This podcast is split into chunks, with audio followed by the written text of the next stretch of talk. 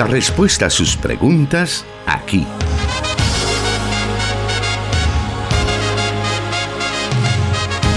En Solución Bíblica. Comenzamos.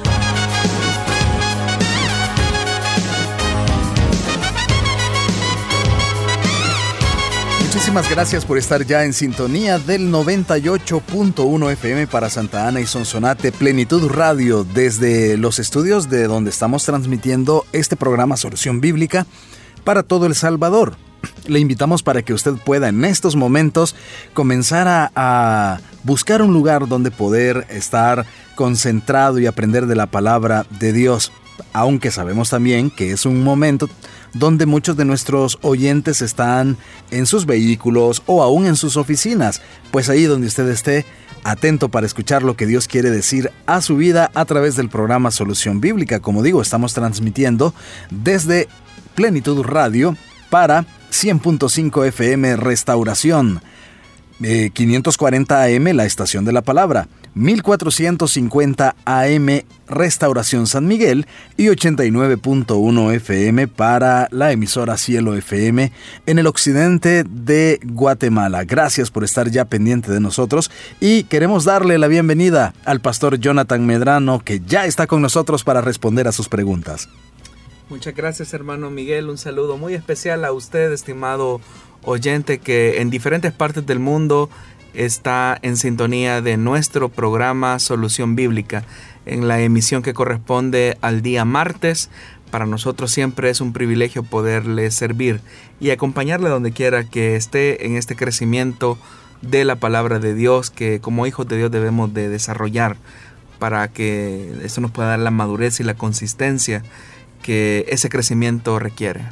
Como usted lo menciona, estamos llegando a diferentes partes del mundo a través del Internet.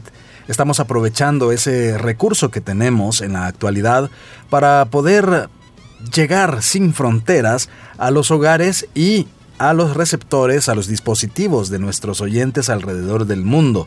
Muchos de ellos se reportan con nosotros durante este programa y otros en el transcurso de la semana, ya que por cuestiones de horario escuchan el programa posteriormente, pero igual recibimos todos esos reportes. Así también queremos agradecerle a usted que pueda vernos en Facebook Live. Estamos transmitiendo a través de las páginas Solución Bíblica, Plenitud Radio, Misión Cristiana Elim Santa Ana. En cualquiera de esas tres páginas usted puede buscarnos vernos, escucharnos y por supuesto comentarnos y decirnos dónde nos está eh, viendo, dónde nos está escuchando, aprendiendo de la palabra de Dios en el programa Solución Bíblica. Y vamos a dar inicio entonces al programa de esta tarde con la primera pregunta y esta nos dice así. ¿Por qué razón en el relato de la mujer adúltera, solo la mujer es llevada frente a Jesús para ser lapidada? Siendo que la ley de Moisés establecía que ambos debían ser condenados. Bueno, ha sido una pregunta que han tenido eh, muchos cristianos cuando leen ese pasaje en el Evangelio de Juan. Y es interesante que incluso el mismo texto del el Evangelio de Juan, donde contiene el relato de la mujer adúltera, que nosotros también popularmente le llamamos así, eh, anduvo por decirlo así, rodando entre varios eh, segmentos de los evangelios. Pero hay mucha especulación de por qué el hombre eh, adúltero no fue llevado frente a Jesús, porque el mismo pasaje establece que Jesús, eh, bueno, me había dicho que la mujer fue encontrada en el mismo acto de adulterio, es decir, que ahí no había vuelta de hojas, no era que era una sospecha, no es que fuera una murmuración, sino que la mujer fue encontrada en el mismo acto del adulterio y por consiguiente pues estaba con el hombre. Alrededor de esto han existido diferentes comentarios, desde aquellos que mencionan que en realidad todo fue parte de un complot armado por los religiosos hacia Jesús, eh, con tal de ponerlo entredicho en el tema de la ley mosaica y en el tema también de la, eh, del gobierno o de la autoridad que Roma ejercía en ese momento y de los derechos que le habían sido quitados a Israel, porque hay que recordar que en este momento específico de la historia era el imperio romano el único que podía darle muerte a una persona. Los judíos o las autoridades religiosas no estaban habilitadas para dictaminar una sentencia de ese tipo. Entonces, algunos consideran que ya sea que de una u de otra parte, los religiosos trataban la manera de crear una confrontación de Jesús o con el pueblo y sus tradiciones o con la autoridad establecida que en ese caso era Roma. Entonces algunos creen que pudo haber sido eso, ¿verdad? Un complot, alguien se prestó para, para hacer eso y la mujer vino a ser como ese conejillo de India.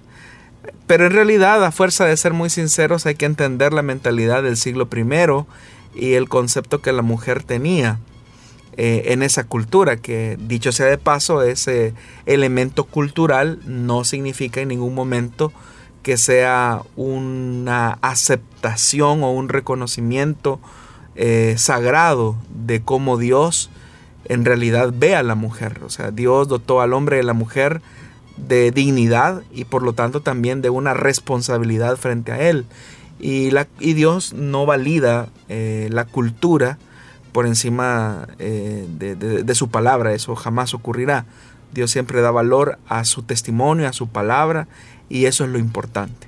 Pero bien, pero hay que ubicarnos en el contexto del siglo I, donde la mujer era considerada como una de las propiedades del hombre o del marido, de tal forma que cuando una persona, un, casado, por decirlo así, hacía un inventario de las cosas que tenía, eh, incluía a la mujer como una propiedad. Y el hecho de que la mujer fuera vista de esa forma era porque hay que recordar que la mujer como valor simbólico, como portadora o mediadora de la vida, era la que le garantizaba al hombre la, la memoria eh, de su existencia. También la mujer garantizaba eh, de alguna manera que la tierra quedara siempre en la familia cuando la mujer se constituía en madre. Es decir, el valor de una mujer era alcanzado en el siglo I cuando la mujer se casaba. Pero ese valor crecía o se incrementaba cuando esta mujer daba hijos, porque los hijos y varones especialmente eran los que le garantizaban al hombre el que la tierra siempre iba a quedar en las manos de la familia y no se iba a perder ese derecho eh, del territorio o, de la tierra más bien que, era propiedad de la familia. Y también a través de los hijos se garantizaba la memoria de las personas. Porque hay que recordar que en esta época no existían ni fotografías, ni videos, ni cosas por el estilo. Entonces a través de la descendencia es que se resguardaba o se legitimaba eh, la memoria de una persona, específicamente de un padre de familia. Entonces cuando una mujer cometía adulterio, era una especie de agravio que se le cometía a la propiedad del hombre. Porque si esa mujer quedaba embarazada como resultado de un adulterio, eh, lo que se estaba produciendo era una afectación directa a la propiedad del el esposo de esa mujer infiel. Entonces cuando llevan a los pies de Jesús a esta mujer, lo que le están colocando a Jesús eh, como caso para ser juzgado tiene que ver específicamente con el hecho de que se ha cometido un agravio directo hacia el esposo de esa mujer. Y por esa razón es que la mujer es la que es llevada en esa condición tan eh, vejatoria frente a Jesús y no el hombre, porque en realidad la mujer está dañando de alguna manera el patrimonio material y la memoria de, su esposo, no así el hombre. Entonces por eso es que comencé haciendo la aclaración de que esos elementos culturales eh, en ningún momento estaban por encima de la palabra de Dios, pero lo que resulta ser es que eh, los religiosos de esa época le daban más valor a las tradiciones de los hombres que a la misma palabra de Dios, porque efectivamente la ley de Moisés lo que establecía es que una persona que fuera sorprendida en adulterio o los adúlteros que eran sorprendidos en tal condición debían de morir. Eh, y eso implica pues obviamente que la misma palabra establecía el parámetro de condena que se debía de seguir. Pero en esta época donde la mujer había alcanzado su nivel más bajo eh, por las tradiciones de los hombres, vemos que Jesús vuelve a reivindicar a la mujer en una posición que en el siglo I prácticamente se había perdido, es decir, se había degradado. Entonces esta es la razón de por qué no se llevó al hombre, sino que solamente a la mujer. Tiene que ver con un tema de un agravio que esta mujer había cometido hacia su, hacia su esposo eh, y por tal razón había una afectación al patrimonio de ese hombre. Muy bien, de esa manera hemos dado inicio al programa Solución Bíblica de esta tarde, recordándole que cada una de las preguntas que damos a conocer son las que usted nos envía cada semana y por esa razón es que tenemos nosotros una lista de donde estamos tomando todas estas preguntas para en orden de llegada poder ir respondiéndolas. Sabemos que últimamente usted ha tenido que esperar relativamente poco para escuchar las diferentes respuestas que se han dado ya con las dos emisiones podemos despejar bastante las preguntas. Eso no quiere decir que usted no siga enviando todas esas eh, interrogantes o todas esas... Eh, algo que usted desee que la Biblia deje claro para su vida, usted lo puede hacer enviándonosla a través de los diferentes medios que ponemos a su disposición. Vamos a irnos a una muy breve pausa y regresamos con más de Solución Bíblica.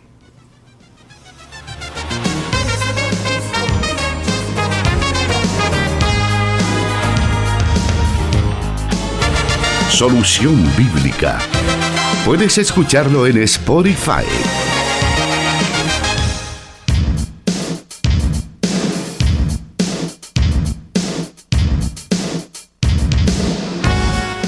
Como acaba de escuchar esa invitación para que usted a través de los diferentes de las diferentes plataformas que ponemos a su disposición puede volver a escuchar los programas de solución bíblica. Una de ellas es Spotify y SoundCloud. En cualquiera de esas dos eh, plataformas podrá encontrar todos los programas que se han transmitido hasta la fecha.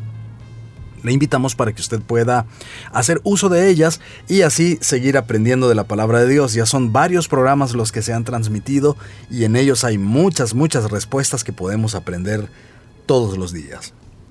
Vamos ahora a la siguiente pregunta para esta tarde, la cual nos dice así. ¿Por qué razón Jesús dijo que Moisés permitió dar carta de divorcio para las mujeres debido a la dureza del corazón? ¿No dice Malaquías que Dios aborrece el divorcio? Bueno, partamos de un hecho fundamental Efectivamente lo que el profeta Malaquías eh, dice en su libro es totalmente cierto, que Dios aborrece el divorcio. Es decir, el diseño del matrimonio en realidad expresa un propósito de Dios, un misterio, una relación entre el hombre y la mujer que debe de evidenciar esa relación una, la gloria de Dios. De tal forma que, por ejemplo, para nosotros como esposos, el ejemplo de la entrega de Cristo por la iglesia debe de ser el patrón de comportamiento de entrega hacia nuestras esposas y que sin importar la imperfección de nuestras mujeres, uno debe de amar a, nuestras esposas tal como Cristo ama a la iglesia que también es imperfecta. Pero también en esa misma dinámica la esposa representa ciertas, ciertos atributos y ciertas actitudes de Cristo como la mansedumbre, la humildad, así como la iglesia se sujeta a Cristo, también las esposas deben de hacerlo en ese sentido de humildad. Es decir, hay una representación de un plan perfecto de Dios en esa relación de matrimonio. Y obviamente, ¿verdad? Eh, debe de ser una construcción de ambas partes en las que ninguno es superior al otro, sino que a cada uno el Señor le ha entregado un rol específico dentro de esa relación matrimonial. Y sí es cierto lo que Malaquías menciona eh, y lo que, la oyente, a, lo, que el oyente hace referencia, ¿verdad? Y es que eh, Dios aborrece el divorcio. Sin embargo, en el Nuevo Testamento Jesús mismo eh, mencionaba que debido a la dureza del corazón de los hombres, le fue concedido el dar carta de divorcio a la mujer, pero ¿en qué sentido o de qué manera podría de alguna manera proteger una carta de divorcio a una mujer? Bueno, por lo que acabábamos de mencionar en el segmento anterior, y es que la mujer en el siglo I, incluso eh, durante el periodo intertestamentario, era considerado una propiedad del hombre. Y por alguna razón, eh, si un hombre decidía eh, separarse de su mujer y divorciarse de ella o ya no continuar con la relación, pues aquella, esa mujer quedaba desprotegida.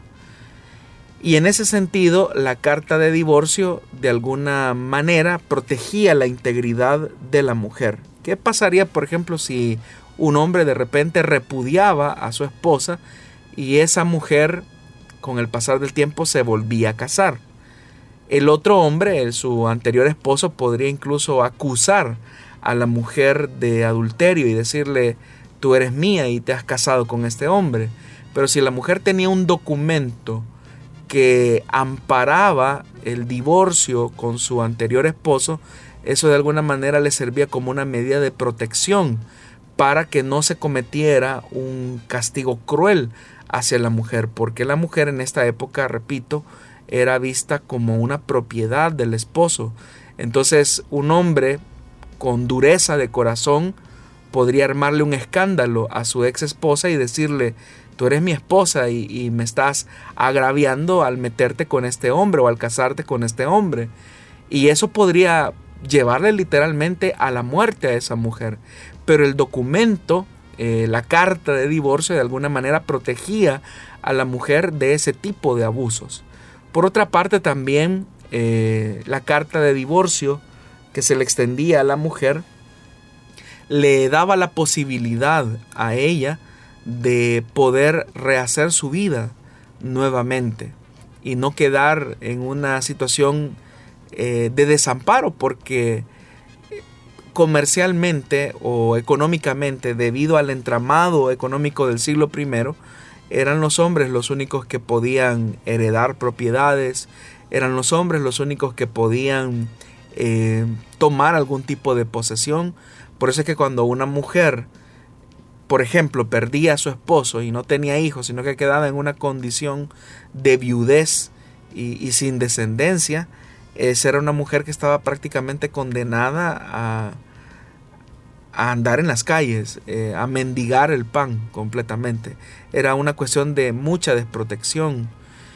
A eso es a lo que Jesús se refiere, que en esas circunstancias eh, el Señor permitió, o más bien dicho Moisés permitió, eh, darle carta de divorcio a la mujer debido a la dureza del corazón del hombre.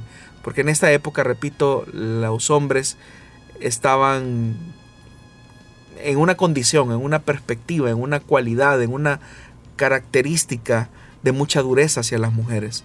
Cuando Jesús viene y desarrolla su ministerio, el mensaje y la vivencia de Jesús hacia las mujeres es totalmente revolucionario, porque Jesús nuevamente le da esa dignidad a la mujer que en el Antiguo Testamento y en, incluso en época de Jesús la mujer no poseía, pero no porque la escritura o no porque Dios no se la diera, sino porque los hombres con sus tradiciones, los hombres con su cultura, habían invalidado la palabra de Dios. Muy bien, vamos a aprovechar también este bloque para poder dar a conocer otra de las preguntas. Eh, tenemos varias preguntas este día respecto a diferentes temas. Y el siguiente, pues la siguiente pregunta dice así. ¿Por qué en Iglesia Elim los pastores no profetizan o hablan en lenguas? ¿no sería ese un ejemplo para la congregación de la vida espiritual de los pastores? Bueno, es una pregunta algo interesante, pero yo le podría decir que la razón por la cual los pastores no ejercitamos dones, bueno, dones del Espíritu en las celebraciones es precisamente porque el culto está diseñado para que todos los creyentes puedan participar con el don que Dios les ha dado. En el caso de las celebraciones, los pastores pues aportan o, participan en el culto a través de la predicación.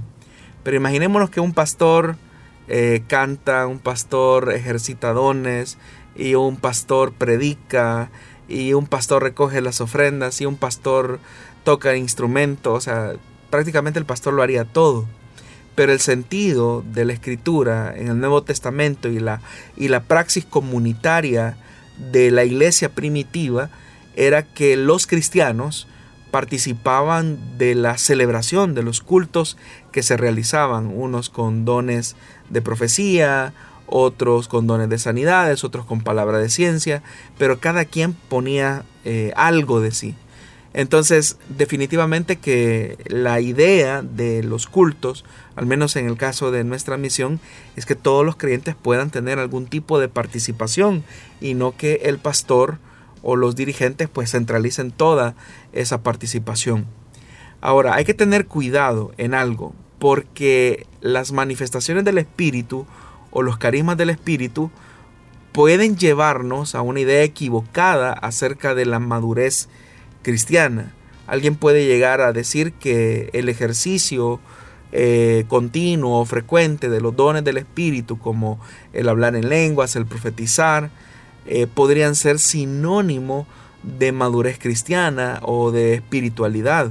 Sin embargo, la misma Biblia nos da testimonio a nosotros en la carta a los Corintios que la, el florecimiento de muchos dones o es, ese ejercicio que podría ser incluso hasta desmedido de los dones del Espíritu no necesariamente es una característica de espiritualidad. Es más, en la iglesia de Corinto, donde había una abundancia considerable de dones, el apóstol Pablo llega al punto de decirles que ellos son unos carnales, porque a pesar de que tenían múltiples manifestaciones del Espíritu, ellos seguían teniendo conductas que eran opuestas a la enseñanza cristiana. Entonces, no caigamos nosotros en el error de pensar que el ejercicio de los dones significa que una persona tenga una espiritualidad em, reconocible, porque los parámetros de la palabra en cuanto a la madurez cristiana implica que la imagen de Cristo se esté reflejando día a día en el comportamiento del creyente. Eso es lo que puede considerar considerarse como un elemento o un patrón que define el crecimiento de una persona.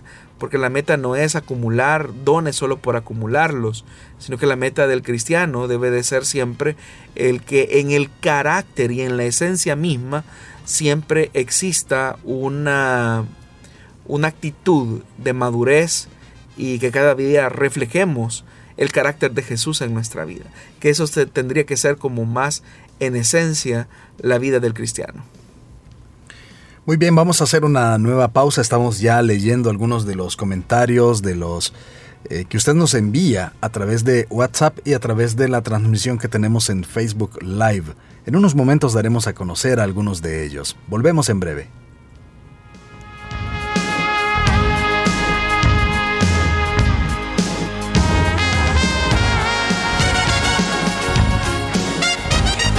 Escríbenos tus preguntas al número de WhatsApp de Plenitud Radio 503 7848 5605 y número de WhatsApp de Restauración 503 78 56 94 96.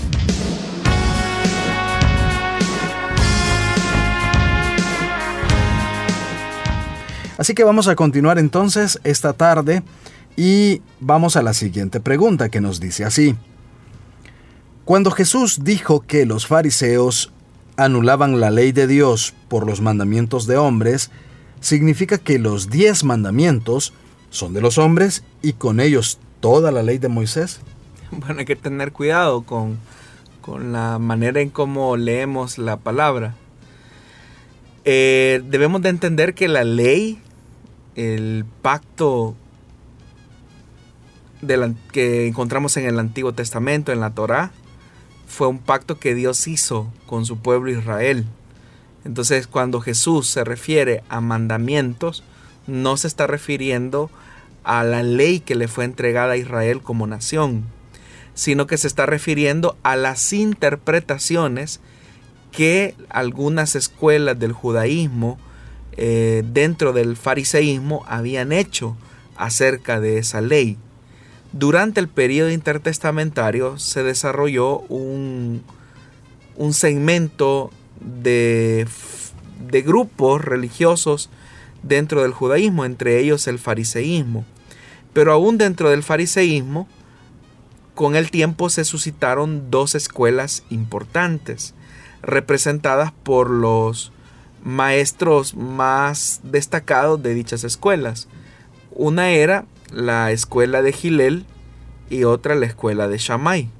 La escuela de Gilel era una escuela rabínica del fariseísmo que era un poquito más liberal. En tanto que la escuela de Shammai, que fue posterior, se convirtió en una escuela de interpretación rabínica más conservadora. Ambas escuelas discutían sobre ciertos temas en los cuales la ley o la Torah no tenían una especificidad sobre determinados asuntos. Como por ejemplo, el, por, poner un ejemplo así sencillo, eh, la ley de Moisés decía que todo varón debía de ser circuncidado al octavo día. Eso es lo que dice la ley. Pero habían ciertas preguntas que ocurrían. Por ejemplo, eh, si, ¿qué ocurría si en el octavo día para ese niño caía en Shabbat. ¿Se debía o no se debía de circuncidar? Y alrededor solo de ese punto habían discusiones dentro de los rabinos, pero los más célebres, tanto Gilel como Shammai, daban sus posturas. Esas posturas se fueron convirtiendo, esos comentarios se fueron convirtiendo en los mandamientos que poco a poco se convirtieron en mandamientos de hombres, pero eran las interpretaciones que se hacían acerca de la ley. Por ejemplo, uno de los mandamientos que se mencionan en el Nuevo Testamento es cuando los religiosos cuestionan a Jesús de por qué sus discípulos no se lavan las manos eh, como, como, ellos lo hacían. Eh, la práctica de lavarse las manos no tiene nada que ver con una cuestión de higiene o de asepsia, más tenía que ver con las ideas que los fariseos tenían acerca de hacer de cada casa judía un mini templo en el sentido de los rituales de purificación que los sacerdotes hacían antes de ejecutar el oficio sacerdotal. Entonces si el deseo de los religiosos era que cada familia judía o cada casa judía fuera una pequeña versión del templo de Jerusalén, entonces también cada miembro de la familia debía de seguir los ritos de purificación. Pero estos ritos de purificación llegaban al punto de ser ritos exagerados, de tal forma que cuando una persona se iba a lavar las manos, tenía que ir rezando una oración, pero en ese lavamiento de las manos tenían que llegar incluso eh, hasta el codo y haciendo eh, rezos oraciones específicas. Entonces, eso es lo que lo que los religiosos le cuestionan a Jesús. Pero eso es por mencionar el tema del mandamiento de hombre. Entonces, ¿qué son esos mandamientos de hombres? No son la ley de Moisés ni los diez mandamientos como nosotros popularmente les llamamos. Más bien son las interpretaciones que los rabinos habían hecho acerca de la ley y que había llegado un punto en que las interpretaciones rabínicas se habían posicionado en igualdad o en superioridad de condición sobre los temas acerca de la ley.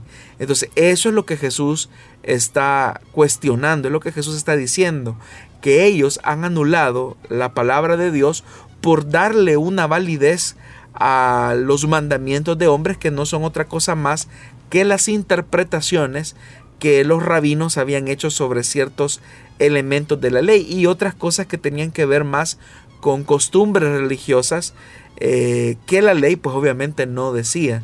Y por eso es que Jesús también les encara en algún momento que ellos han puesto cargas sobre el pueblo que ellos no están dispuestos a tocar ni siquiera con un dedo, hablando acerca de la inmoralidad de estos maestros que se encargaban de ser muy rigurosos en cuanto a la enseñanza de los comentarios rabínicos más que de la ley. Por eso es que también, hermano Miguel, y una de las cosas que parece interesante es que el pueblo se sorprende mucho cuando Jesús enseña, al punto que el escritor eh, menciona que la gente se admiraba porque Jesús no enseñaba como los maestros de la ley, sino como quien tiene autoridad. Y es más, Jesús utiliza eh, en muchas ocasiones, específicamente en el Sermón de la Montaña, oíste que fue dicho, mas yo os digo, ese, ese nivel de autoridad era algo que no era usual en esa época. ¿Por qué razón?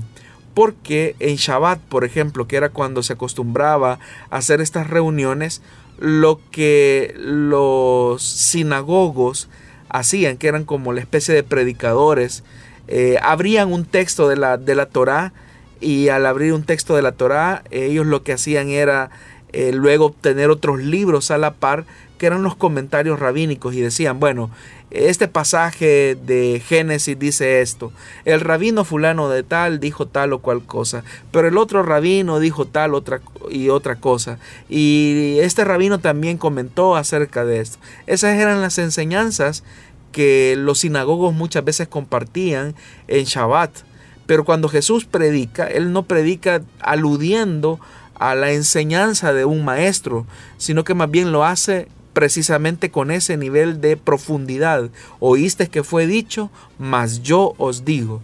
Jesús le da el verdadero sentido a la ley y obviamente pues deja a un lado la tradición de los ancianos que lo único que había hecho era generar un nivel de hipocresía en el seno religioso del judaísmo. ¿Será que nosotros como cristianos y en esta época también debemos revisar de no estar cayendo en seguir tradiciones establecidas por hombres? Sí, hay un problema, hermano, y es que todas las expresiones religiosas eh, van construyendo tradiciones.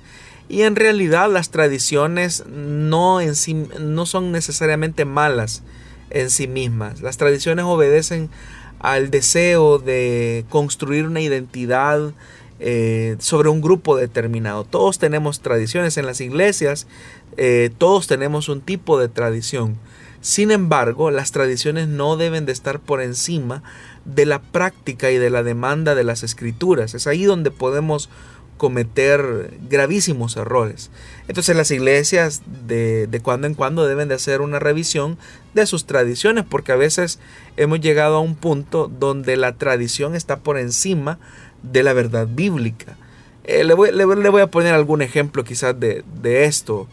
Eh, hay personas que tienen la tradición de orar viendo hacia la tarima de una iglesia. La gente popularmente le llama el altar, pero en realidad altar no es porque en un altar lo que se hace son sacrificios.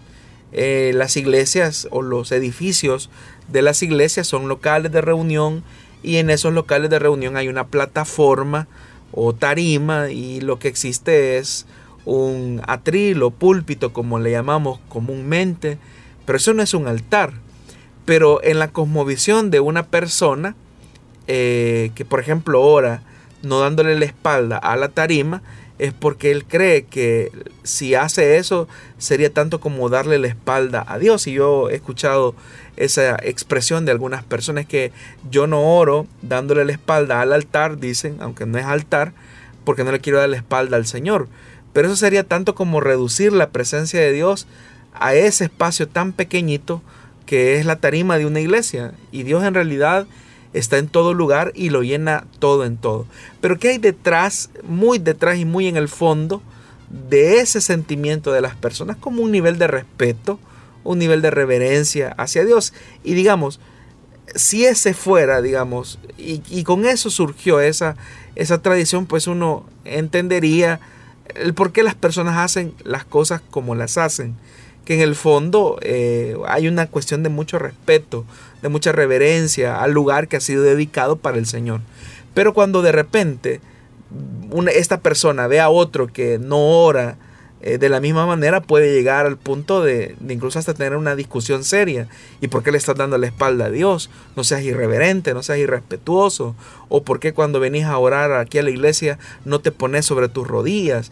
Eh, tú tienes que hacerlo de esta manera. Entonces ahí nuestras tradiciones se colocan como mandamientos de hombres que anulan o invalidan la verdad de Dios. Y es que debemos de entender qué dice la Escritura que el Señor está en todas partes. Podemos ir a lo más alto de una montaña y ahí va a estar el Señor. Podemos ir a lo más profundo del mar y ahí va a estar el Señor. Es decir, el Señor está en todo lugar y lo llena en todo. No está restringido a un espacio que nosotros le hemos dado un valor que la Biblia no le da. Por ejemplo, cuando una tradición, o incluso hay ciertas verdades de la Escritura que nosotros las podemos llevar a un nivel de tradiciones humanas el bautismo en agua tiene un valor escritural, pero hay personas, incluso hay sectas, que le han dado un valor que la Biblia no le da, como por ejemplo adjudicarle al ritual del bautismo en agua una categoría salvífica, es decir, el que no se bautiza en agua no será salvo. Y hacen esa, esa aseveración anulando la verdad de Dios, que no hay ninguna práctica humana que nos haga merecedores del favor y de la gracia de la salvación. Entonces nosotros debemos de tener cuidado cuando nuestras interpretaciones se están convirtiendo en una tradición que se va enraizando al punto que esclaviza la vida de la iglesia. Entonces, todas las iglesias tenemos tradiciones. Por supuesto que sí, las tenemos. Y es bueno que una iglesia tenga una tradición, claro, eso le da identidad a una iglesia. Pero de cuando en cuando hay que hacer una revisión de esas tradiciones y ver qué tanto se apegan o se alejan de la escritura. Muy bien, vamos a una breve pausa y volvemos con más de Solución Bíblica.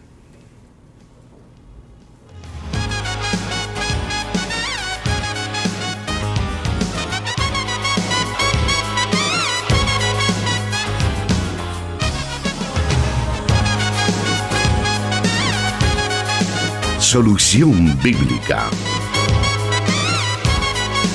Puede escucharlo en SoundCloud.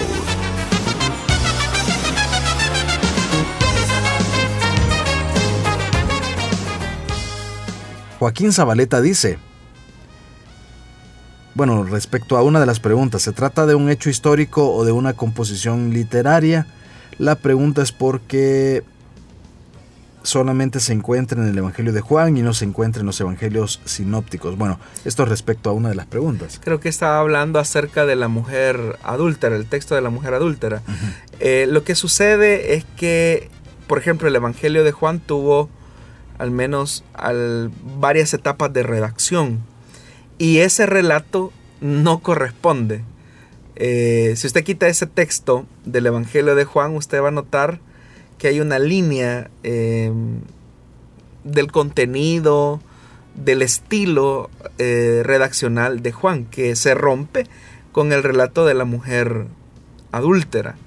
Lo que sucede es que ese, ese, texto de la, de la, Biblia anduvo rodando de evangelio en evangelio, porque el contenido del pasaje es tan escandaloso y es escandaloso por el hecho de, la, de, la, gracia de Jesús, del perdón y la misericordia de Jesús, que resulta ser muy escandaloso. Es decir, cuando Jesús viene y le dice, ni yo te condeno, vete y no peques más, eso resultaba inconcebible. Entonces, por esa razón es que el relato anduvo rodando literalmente en muchos, eh, en muchos textos algunos lo ubican incluso que es un relato que pertenece al Evangelio de Marcos, eh, pero que del Evangelio de Marcos rodó a Lucas y de Lucas a Juan y, final, y en el Evangelio de Juan se colocaba al final, luego se colocó en ese capítulo 8. Es decir, el, el, pasaje anduvo rodando literalmente en muchos textos, pero era por lo mismo, porque resultaba muy escandaloso la, la, gracia de Jesús hacia una mujer que fue sorprendida en el mismo acto del adulterio. Muy bien, qué bueno por esa... Eh, pero sí es histórico, eso sí, quería mencionar, eh, es, histórico, tiene muchas características eh, de historicidad, de la historicidad propia del siglo I.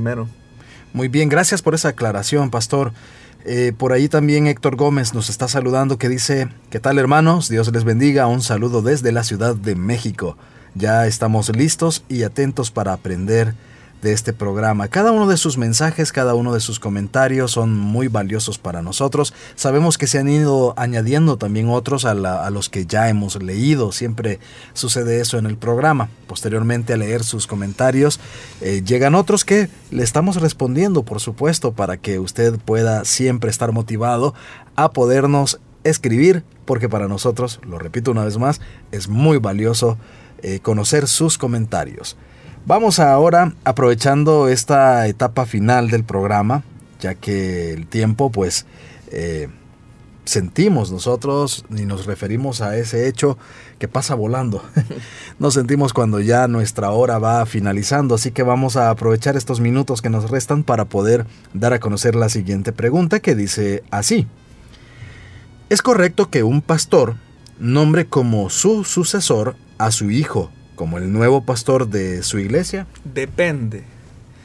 Depende si es si la elección de de este hijo si la elección de este nuevo pastor solamente obedece a la relación familiar, al parentesco que existe, que es su hijo, pues no, ¿verdad? Porque no es una, o sea, la iglesia no, no le pertenece a nadie, no es una cuestión e-, heredable, sino que la iglesia es del Señor, Él la compró con su propia sangre.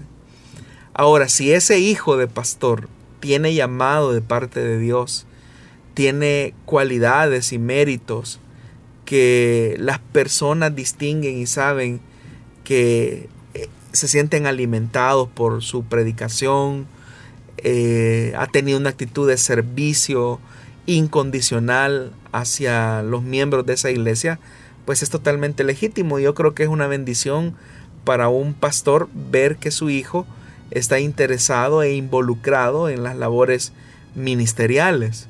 Pero si la elección de este muchacho es obedece simple y llanamente porque es hijo, eso le puede producir un gravísimo daño a la iglesia. Eso le puede producir a la congregación un retroceso. Y hay ejemplos en la historia de, ese tipo de cosas.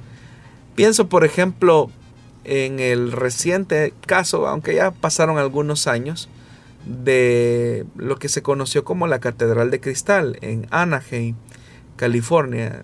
Los que no saben, la Catedral de Cristal eh, es un edificio de los más icónicos del protestantismo estadounidense porque todo el edificio está hecho de cristal.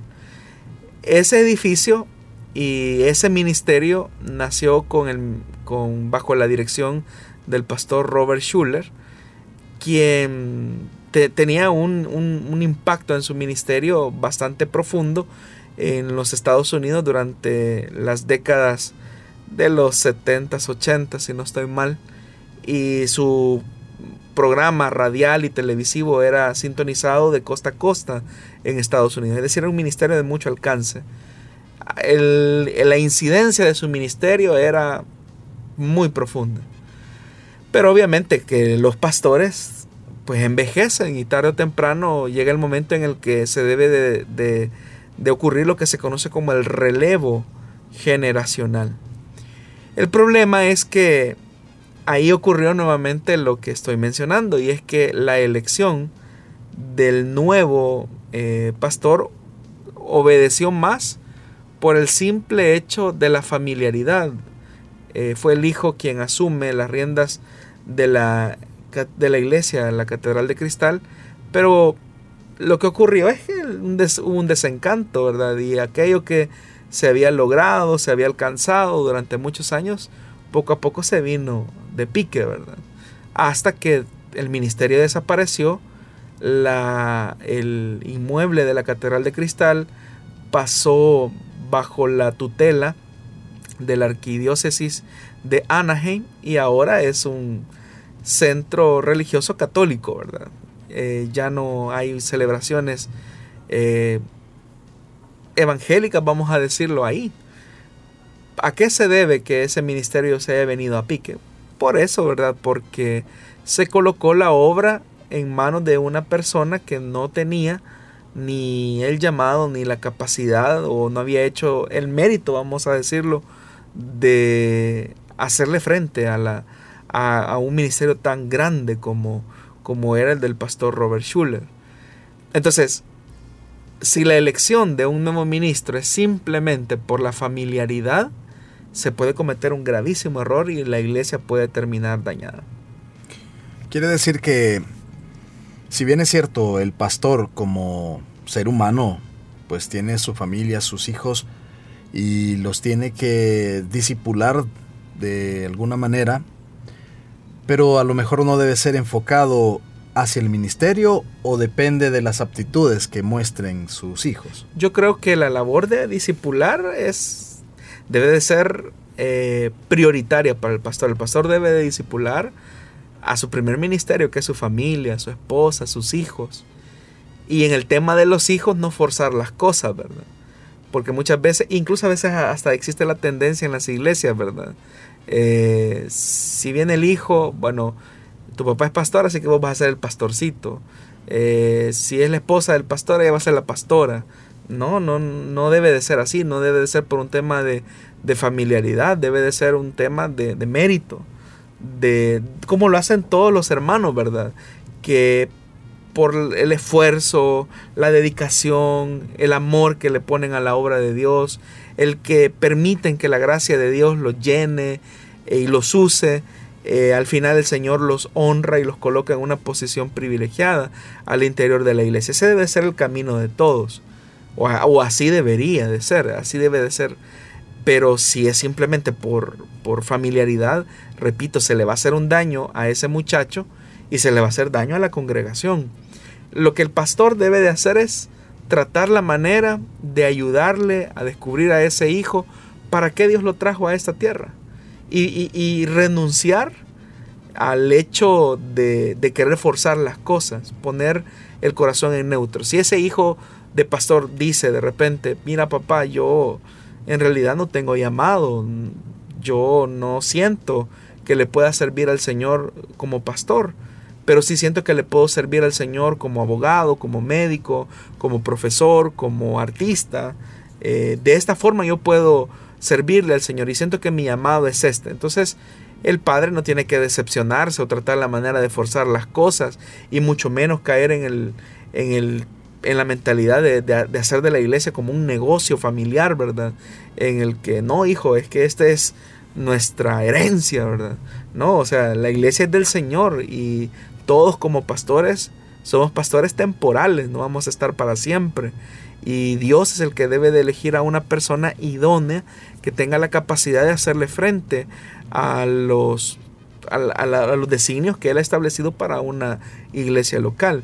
Ahora, también no nos podemos ir al otro extremo, porque si ese hijo de pastor tiene llamado, es usado por el Señor, tiene una actitud de servicio, se identifica con la gente, pues yo creo que Dios puede obrar también de esa manera. Y qué bien por eso, ¿no? En el caso de algunas congregaciones que a lo mejor ven a los, como usted mismo lo decía, a los hijos como mini pastorcitos y quieren tal vez que a lo mejor ellos se comporten así, eh, la iglesia debería de ser más consciente respecto a los hijos de los pastores, ya que algunos crecen con cierto rechazo hacia la iglesia precisamente por haberlos obligado a ser como santos, ¿verdad? Bueno, en primer lugar es triste, pero la gente es cruel con la familia pastoral. Es cruel con las esposas de los pastores, es cruel con los hijos de los pastores. Y muchas veces esa presión que surge a partir de expectativas irreales, eh, surge de personas que no tienen la solvencia moral muchas veces para exigir lo que, lo que quieren ver en los hijos de los pastores. Eh, me recuerdo de una persona, ¿verdad? Que era un crítico de un muchacho que no es que anduviera en cosas raras o, pecaminosas, simplemente que tenía comportamientos de, de un adolescente. Pero la crítica era, y es hijo de pastor. Y miren lo que hace. Y miren cómo se viste. Y miren la gorra que se puso. Y miren los zapatos que anda. Y es hijo de pastor. Y todo esa, ese, ese tipo de comentarios.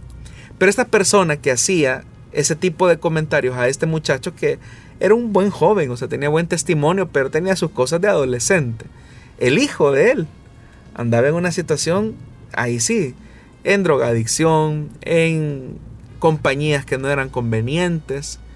Y hoy con esta cuestión del régimen de, excepción que, o de estado de excepción que se ha colocado en el país, lo último que yo supe es que se llevaron a su hijo porque él sí andaba en una situación eh, delicada, comprometedora, pero era muy crítico hacia el hijo del pastor, o sea, lo criticaba bastante.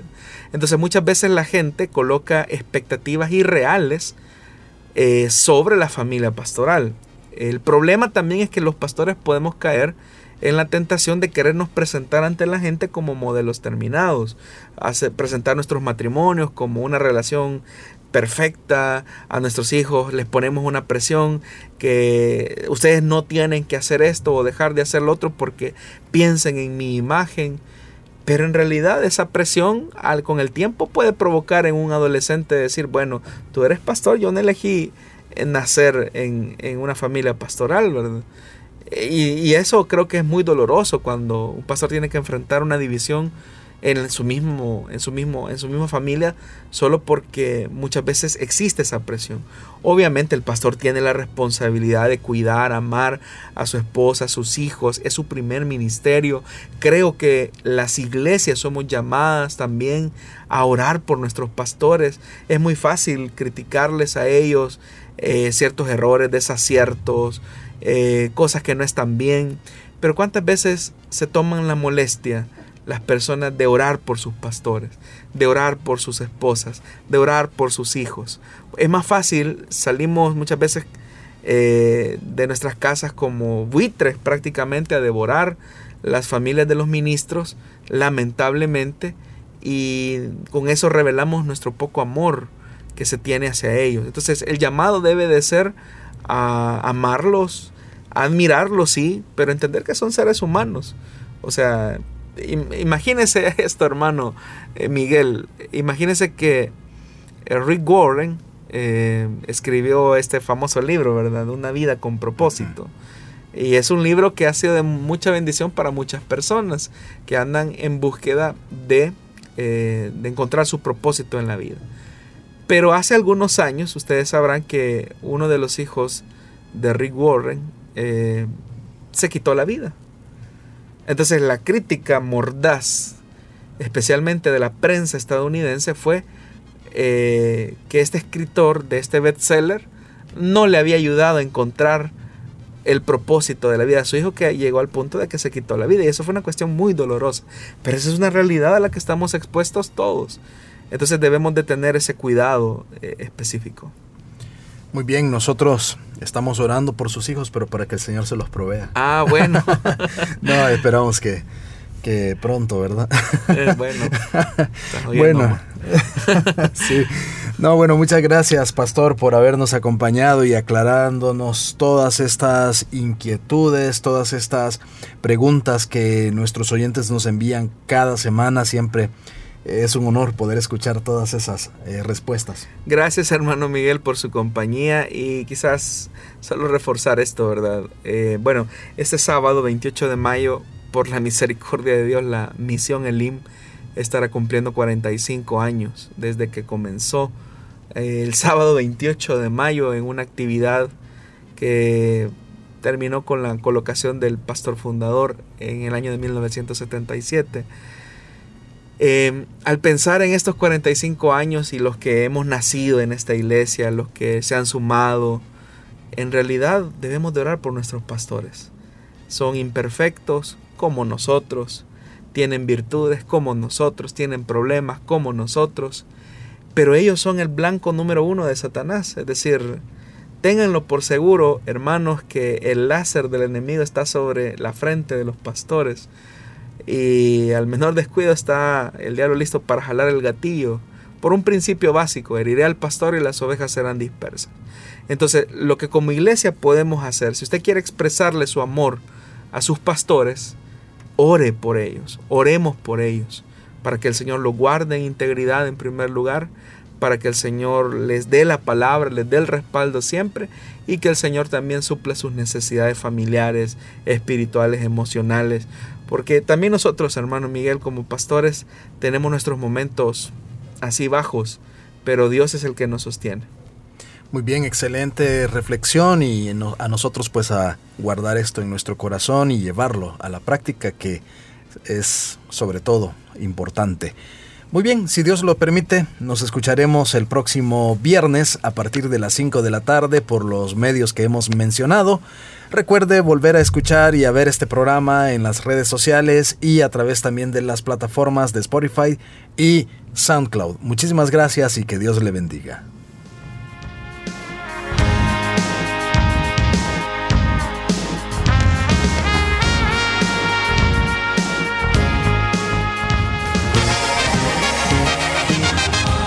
Dios da la sabiduría y el conocimiento. Solución bíblica